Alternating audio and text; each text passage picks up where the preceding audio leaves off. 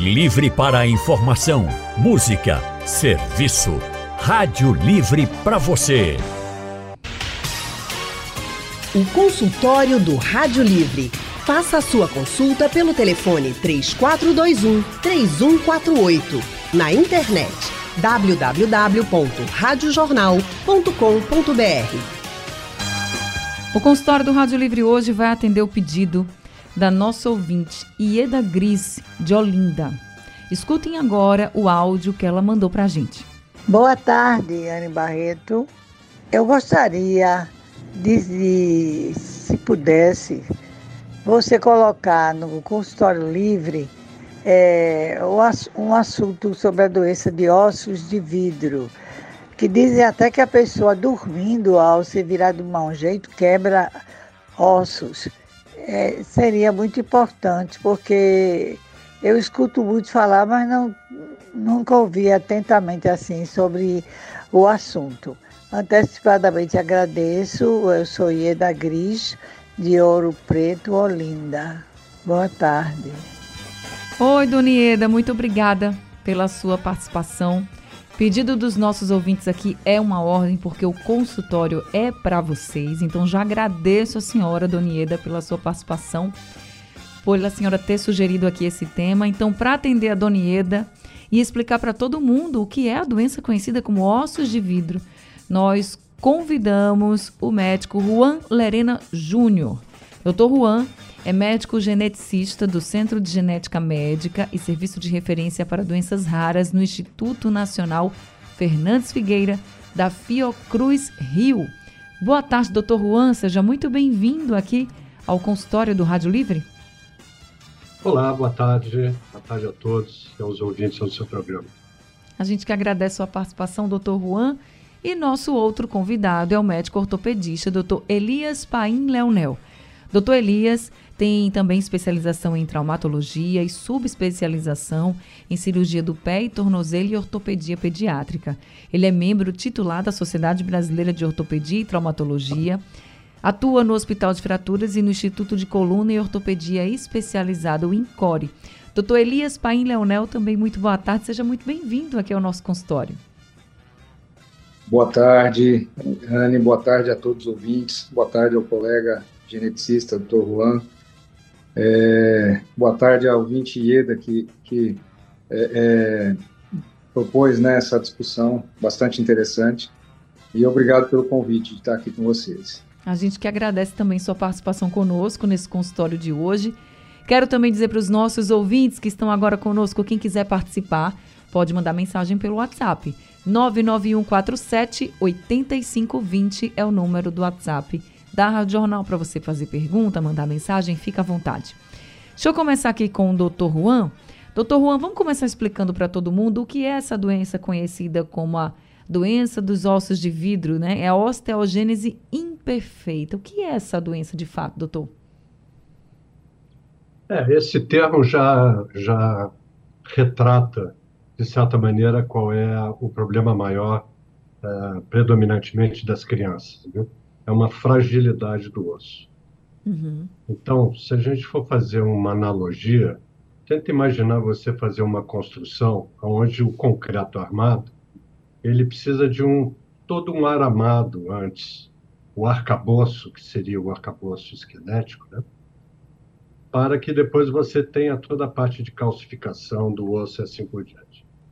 A osteogênese é uma condição geneticamente determinada. Significa que a pessoa ela é concebida já com uma informação que fará dos seus ossos se tornarem muito frágeis. É, e essa fragilidade, por questões muito particulares da herança dessa doença, faz com que você tenha diferentes graus de fragilidade. Então, muitas vezes, e a forma muito grave, as fraturas, e elas se refletem em fraturas do, de todo o esqueleto, elas se manifestam antes de nascer, as formas muito graves. Então, a suspeita, um, um número considerável de famílias, se faz já quando vai fazer o ultrassom morfológico, uhum. geralmente com 20 semanas em diante, e que mostra que os ossos estão curvos, os ossos são menores e assim por diante.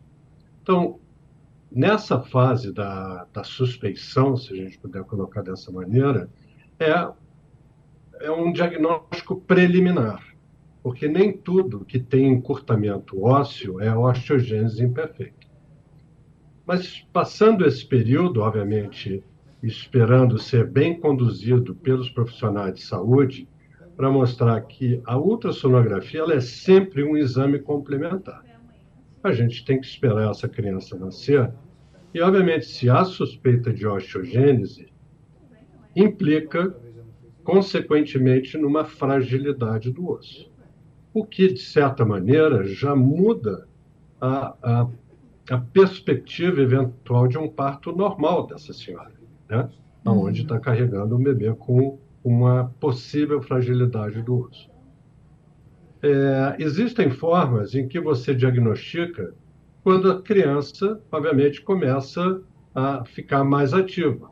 Então, ela começa a andar e a osteogênese tem uma particular, particularidade, eu abro aqui um parênteses, apesar de popularmente a condição ser chamada ossos de vidro ou ossos de cristal, é, essa terminologia, eles não gostam, os próprios, serem chamados dessa maneira. Então, por isso que o termo geral de osteogênese imperfeita talvez seja mais apropriado. Claro. Então, o problema do osso na osteogênese é a torção. O osso ele é resistente a traumas, mas ele não tem a capacidade de amortecer rotações. Então, a maioria das fraturas é por rotação. E aqui tem uma questão, porque crianças fraturar não é algo comum. Infelizmente, e eu digo infelizmente porque é muito mais frequente, sempre quando num pronto-socorro uma criança vai ser atendida por, por, pela questão de uma suspeita de fratura, infelizmente tem que se considerar maus tratos porque maus tratos, ele, infelizmente, é mais frequente do que a osteogênese. Sim. Então, muitas famílias, infelizmente, são, tem, são acionados o conselho tutelar por conta de se considerar maus tratos. Então, uma outra observação para os profissionais de saúde, antes de criar uma situação alarmante para a família, imagina você numa situação em que você está diante de osteogênese e te consideram como o seu filho ou a sua filha tendo maus tratos. É extremamente desconfortável. Então, mesmo os profissionais de saúde tendo a possibilidade de maus tratos, considere osteogênese. E existe todo um ritual e uma formalidade para se considerar osteogênese como diagnóstico. Mas, doutor. Então, pode falar, por favor. É, a gente entendeu pela sua fala que a osteogênese já pode ali aparecer, atingir o feto, né? Tá ali no bebezinho, Isso. tá o feto ali, a gente já vê, suspeitar da osteogênese. Nesses casos em que a criança é maior, tem algum tipo de osteose, é osteogênese, desculpa, osteogênese imperfeita que se manifesta quando a criança é um pouquinho maior, que já, não sei, tem. esteja andando, é, enfim, tem, tem algum Exatamente. tipo? Exatamente. Tem. E, a, e essa variabilidade, ela se mostra cada vez mais presente, uma vez você criando esses centros de referência para tratamento em osteogênese imperfeita. Entendi. Então, o Ministério da Saúde e, e, e o, o, Programa uh, Nacional de Tratamento da Osteogênese Imperfecta, ela é exemplar no, no campo das doenças raras, porque a partir de uma portaria do Estado, publicada em 2001, criou-se pelo menos 12 centros de referência Brasil afora, com a ideia e com a motivação de se tratar essa fragilidade óssea. Então, qualquer suspeita de, de osteogênese, existem especialistas que possam, que podem é, diagnosticar com certeza um caso de osteogênese imperfeita certo? Hoje a gente tem recursos não somente radiológicos, clínicos, mas dos exames genéticos. Uhum. Uma vez tendo esse diagnóstico, os centros de referência precisam ser contactados porque nós temos hoje medicamentos que fortalecem o osso, inclusive dos bebês. Então, se o bebê já nasce com a suspeita clínica, é, é, além disso, é um trabalho multidisciplinar, que nós, nós temos o, o Elias como ortopedista, ele vai ter um papel essencial neste acompanhamento da osteogênese, não somente para intervir nas fraturas, mas para é, produzir os alinhamentos ósseos. Porque, como as crianças têm muita é, mobilidade, ou melhor, o osso é muito frágil, essas, essas, essas deformidades se fazem mais frequentes. Então, acrescido ao problema da fragilidade, a gente pode ter uma questão mais biomecânica, que é você não ter os seus ossos alinhados, e mais ainda quando essa criança começa a ficar de pé e começa a participar das atividades escolares e assim por diante. Uhum. Então, 20 anos atrás, ou 30 anos atrás, é, a, essa portaria foi publicada em 2001, e em 2002 já vários centros começaram a, a receber essas crianças e tem uma resolutividade muito boa, porque a gente pode realmente melhorar a condição do osso dessas crianças e elas passam muito mais atividades escolares do que os seus pais, porque é uma doença herdada, isso é importante se dizer, então é sempre importante os pais terem noção de que há necessidade do aconselhamento genético, o planejamento familiar, essas crianças não replicam as histórias dos seus pais, que eram de inúmeras fraturas, viver em cadeira de rodas, viver em ambiente hospitalar e assim por diante. Então, é muito salutar o programa de osteogênese hoje no Brasil, e ele é um exemplo de que, como um programa do Estado, do Ministério da Saúde, ajuda todos nós no Sistema Único de Saúde. Tá certo. E como o doutor falou agora para a gente, doutor Juan, sobre essa questão das fraturas, teve uma notícia recente que chamou muito a atenção de uma menina de 8 anos com a osteogênese imperfeita, né, a doença mais popularmente conhecida como ossos de vidro, e que essa menininha, ela já teve mais de 220 fraturas pelo corpo.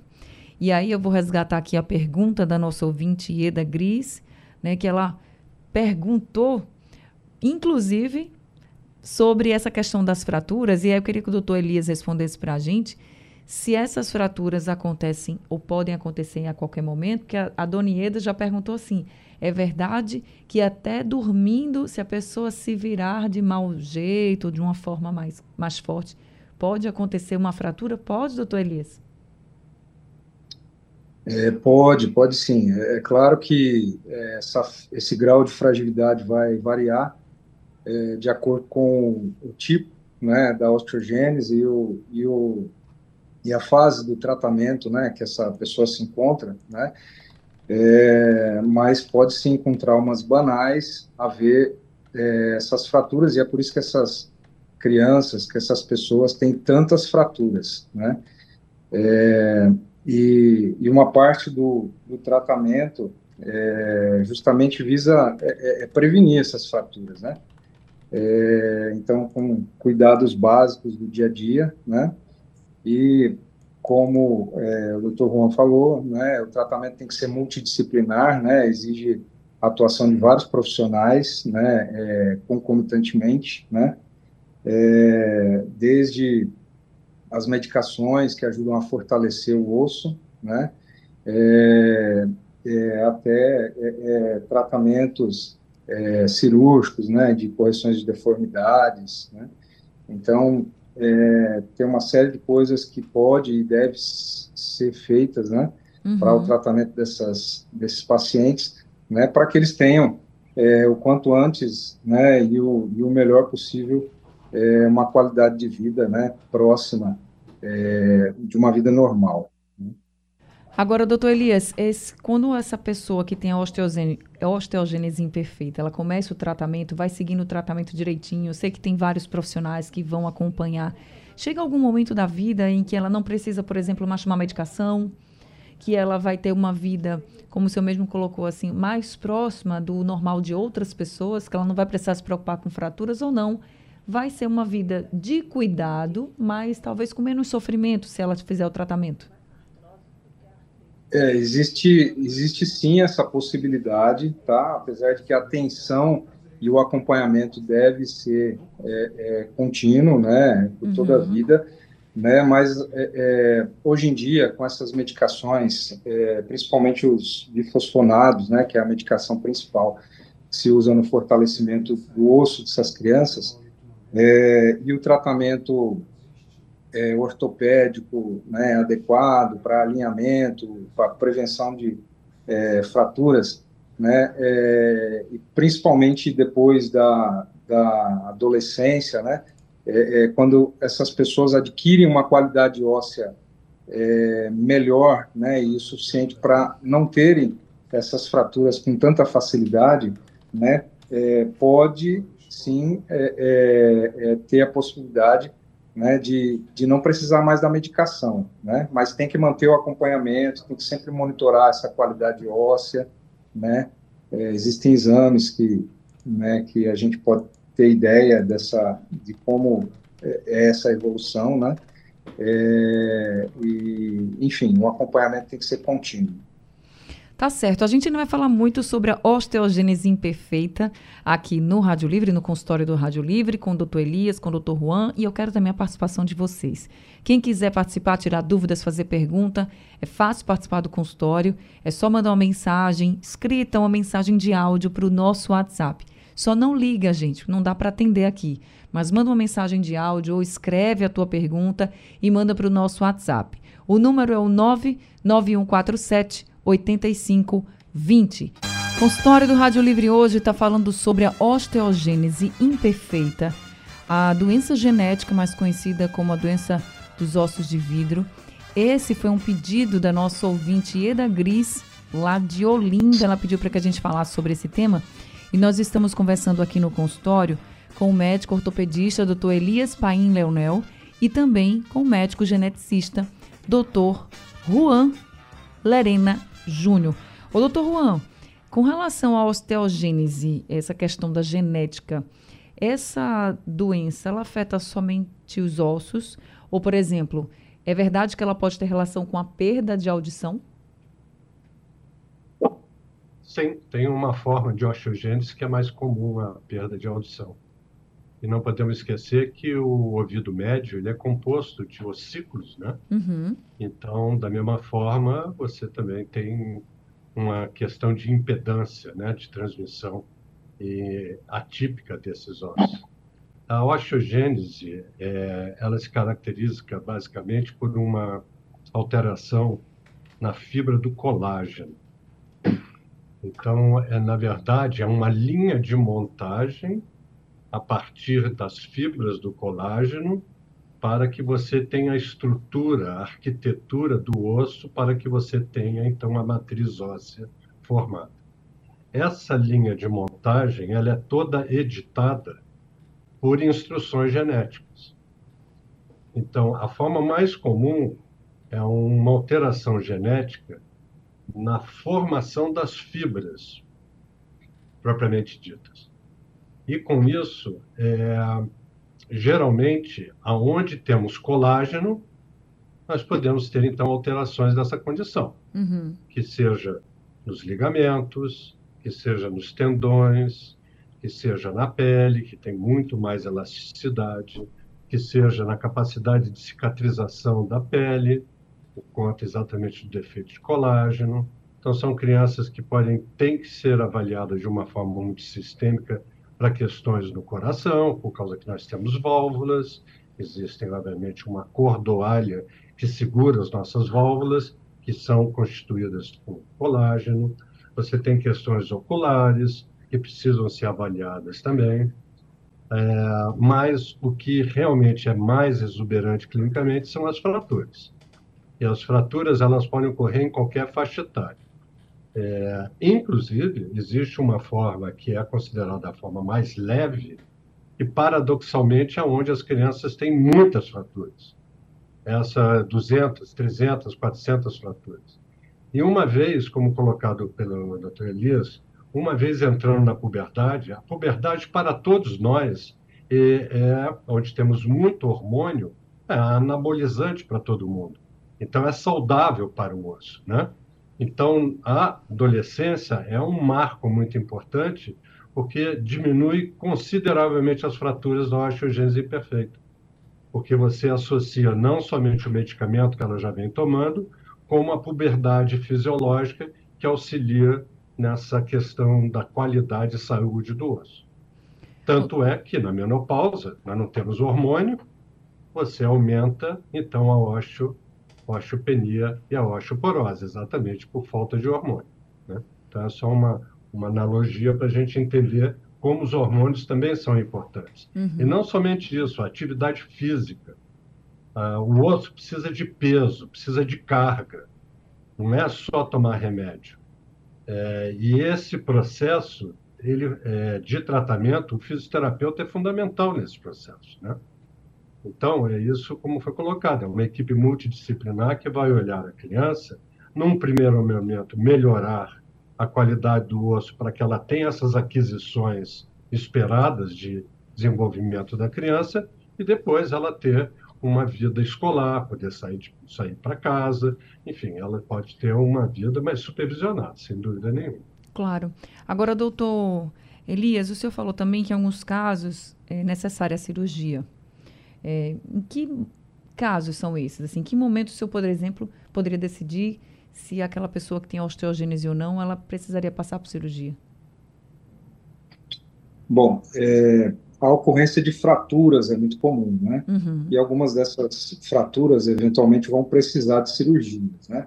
É, inclusive, é, quando essas fraturas é, ocorrem, é um momento que muitas vezes é, é um momento propício para você fazer essas cirurgias, né? principalmente quando elas ocorrem em ossos longos, né? como o fêmur e a tíbia, né? o osso da coxa e os ossos da perna. Né? É, porque essas fraturas elas é, têm um potencial de deformação desses ossos. Então, em alguns casos, esses ossos ficam completamente arqueados, né? E com um, um comprimento muito menor do que se esperaria né, para esses ossos. E isso é, é, provoca uma incapacidade é, muito grande né, para essa pessoa. Né? Então, é, no momento que ocorre uma dessas fraturas, muitas vezes é um momento propício para você já fazer é, a cirurgia, porque daí você vai tratar a fratura e, e nesses casos que existe é, esse é, é, essa curvatura grande desses ossos longos, né, é, o que a gente faz é uma cirurgia para corrigir essas deformidades. Então, a gente faz é, é, cortes no osso, né, é, um, dois, três, muitas vezes, quando, como a deformidade é muito grande, às vezes você precisa fazer vários cortes no osso para conseguir alinhar ele, né, e, e aí o, o, o que existe hoje em dia, que a gente faz é, com uma certa frequência para esses pacientes é a instalação é, de, de hastes dentro do osso do paciente, né? Algumas dessas hastes é, a gente chama de hastes telescopadas, né? É, que são hastes que, é, é, como um telescópio, né? Elas vão, na medida em que o osso da criança vai crescendo, essas hastes vão é, se alongando também e vão guiando o crescimento desse osso de tal forma que o osso cresça o mais alinhado possível, né?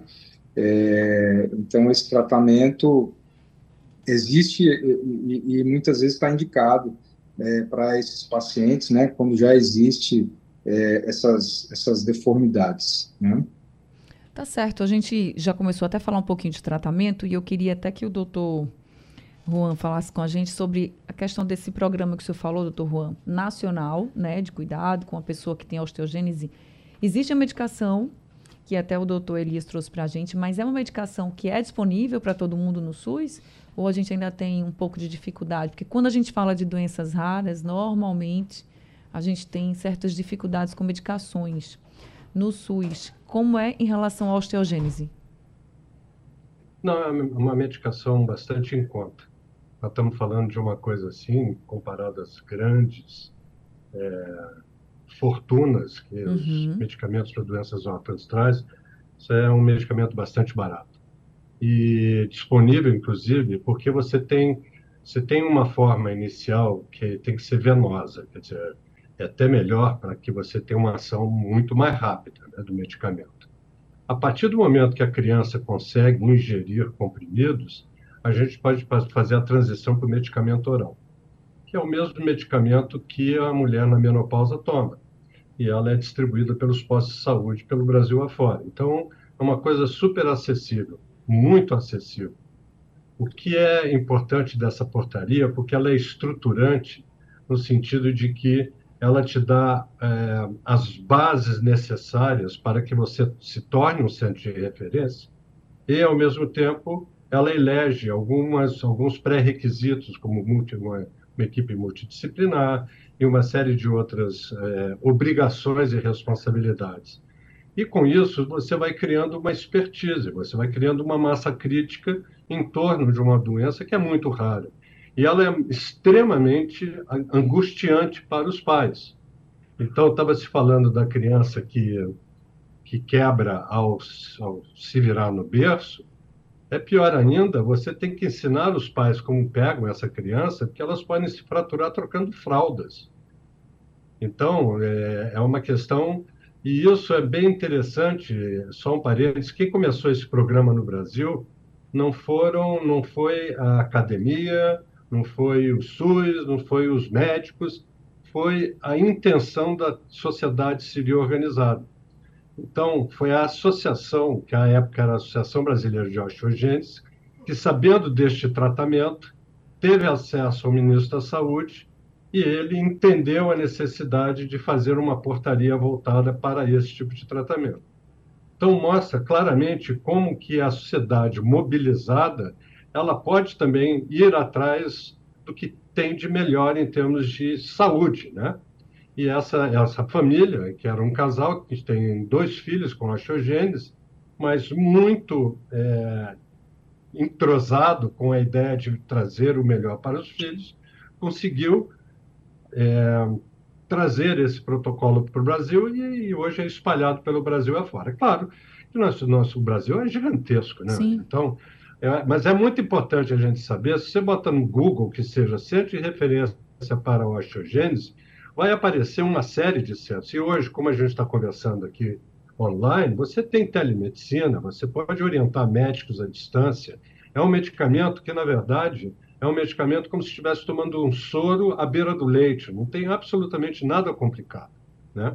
Ainda mais se for oferecido num centro que tenha um pouquinho de familiaridade com doenças um pouco mais complexas, né? E eu, e eu recomendo até outros centros se abrirem, porque a resolutividade, o que sai deste programa é que a gente muda a história natural da doença de uma forma considerável. Entendeu? Então, é. e as crianças, elas conseguem não ter, repetir a história dos seus pais, que era de cadeira de rodas, de hospitalização, não ter atividade social e assim por diante. Então, nós estamos conversando de um novo Brasil para a osteogênese. É, e, obviamente, eu sou um pouco suspeito, porque é um programa que realmente nos anima a mostrar que você trabalhar também de uma forma coletiva, ela é possível diante de tantas circunstâncias difíceis que a gente convive no dia a dia. Mas eu acho que a gente tem que ficar mesmo esperançoso, né? Que bom que a gente está avançando nessa questão. Eu, eu sou como o senhor, o senhor, a gente fica ouvindo o senhor falar dizendo assim, que bom, graças a Deus que tem alguém pensando, que tem alguém trabalhando, que a gente está avançando. Pelo menos nesse, nesse cuidado, tanto com as crianças quanto com as famílias também.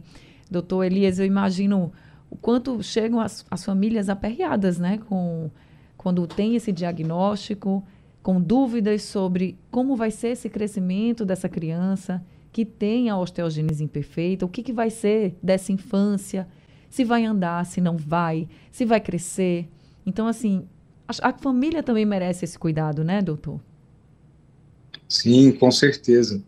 É, isso é uma angústia muito grande, né? Os pais né, preocupados com a criança e, e e essa falta de conhecimento, essa falta de saber como agir, como tratar, é realmente muito angustiante, né? Então, é muito importante que essas famílias sejam assistidas, né? É, tanto no tratamento como também com informação, né, para poderem agir da melhor forma possível e ficarem mais seguras, né, é, para tratar essas crianças, né, sem dúvida nenhuma, é muito angustiante. Então, deixa eu até... merece uma... Pode falar, doutor. Não, não, eu estava só complementando. Merece uma atenção mesmo isso aí. Então, deixa eu até aqui fazer algumas perguntas que chegaram. Por exemplo, estão perguntando aqui pelo WhatsApp se a criança pode realmente ter um problema no crescimento, porque é uma coisa que está relacionada ao osso, e se com o tratamento isso pode ser normalizado, doutor Elias. Sim, sim. Essas crianças muitas vezes têm é, baixa estatura, né, por conta é, das várias fraturas e, e, e, a lesão das placas de crescimento né, do osso é, pelas próprias deformidades, né, isso também causa encurtamento e, e, distúrbios mecânicos, né, e tudo isso tem que ser cuidado, tem que ser tratado, né, é, por todos os profissionais, como a gente comentou aqui, né, e, e aqui eu queria aproveitar para chamar a atenção da importância é, é de, dessa especialidade do colega é, Juan, né, é, que muitas vezes é até desconhecida pela maioria dos pacientes, né? O geneticista tem uma importância é, fundamental aí para o tratamento é, e o cuidado com esse tipo de doença, né? E também o aconselhamento genético, né? É um profissional que muitas vezes é esquecido, mas tem uma importância fundamental.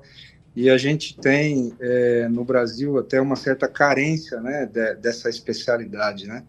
Então, é, só para salientar a importância. É verdade, o senhor falou isso mesmo de carência, e é, são poucos os geneticistas que a gente tem acesso, inclusive, né? Por isso que é tão bom poder conversar com um médico geneticista aqui no consultório, trazer esse profissional aqui para que os nossos ouvintes também tenham acesso a esse conhecimento. A gente está acostumado com o médico, com o fisioterapeuta, com outras especialidades, como tivessem assim na frente das câmeras, né? E o geneticista ele está ali, ó, por trás das câmeras, nos bastidores, mas com importância fundamental. Então, gente, eu vou precisar aqui encerrando o consultório, mas já agradecendo muito aos dois doutores que participaram com a gente. Queria agradecer muito ao doutor Juan muito bom poder conversar com o senhor e poder aprender mais sobre essa doença, a osteogênese imperfeita. Acho que a dona Ieda Gris, que pediu esse consultório, está muito feliz, que a gente conseguiu abordar vários pontos aqui. E seja sempre muito bem-vindo. Pode falar, doutor Juan. Eu só quero fazer uma propaganda a favor de vocês, porque vocês têm um serviço de referência de doenças raras aí em Recife. E vocês têm dois dos principais médicos que lidam com doenças raras, era a doutora Vanessa e o doutor Marcelo, que eles são conhecidos dentro da, de lidar com essas doenças. Então, é um serviço que deva ser recomendado e deva ser é, entrevistado, que vocês vão ficar bastante surpresos com as coisas que eles fazem aí em Recife também. A gente sempre traz, viu? Sempre traz também aqui, porque é isso que a gente diz, né? É importante trazer esses profissionais para que os nossos ouvintes, de uma forma geral, aqui a gente está sendo ouvido por muitas pessoas, milhares de pessoas por minuto, eles tenham acesso a essa informação. Doutor Juan, muito obrigada por esse consultório, viu? Um abraço grande para o senhor. Doutor, Eli... Doutor Elias, muito obrigada Obrigado, também, viu, pela sua participação com a gente aqui no consultório. Também seja sempre muito bem-vindo. Obrigado, eu que agradeço aí o convite. É muito bom falar sobre esses assuntos com vocês todos. A gente que agradece. Gente, o doutor Elias, ele é médico ortopedista, né? E o, o número do consultório para você entrar em contato é o 99229 0689. Bem, o consultório do Rádio Livre está chegando ao fim. Hoje, dona Ieda Gris, muito obrigada por essa sugestão de consultório. Quem quiser também mandar sugestões para a gente, é só enviar pelo nosso WhatsApp, 99147 8520. Vou repetir, o consultório é para vocês, então o que vocês quiserem que a gente fale aqui a gente vai trazer especialistas aqui no consultório. O Rádio Livre de hoje está ficando por aqui. A produção foi de Gabriela Bento, trabalhos técnicos de Big Alves, Edilson Lima e Sandro Garrido. No apoio Valmelo, a coordenação de jornalismo é de Vitor Tavares e a direção é de Mônica Carvalho. Sugestão ou comentário sobre o programa que você acaba de ouvir, envie para o nosso WhatsApp 99147 8520.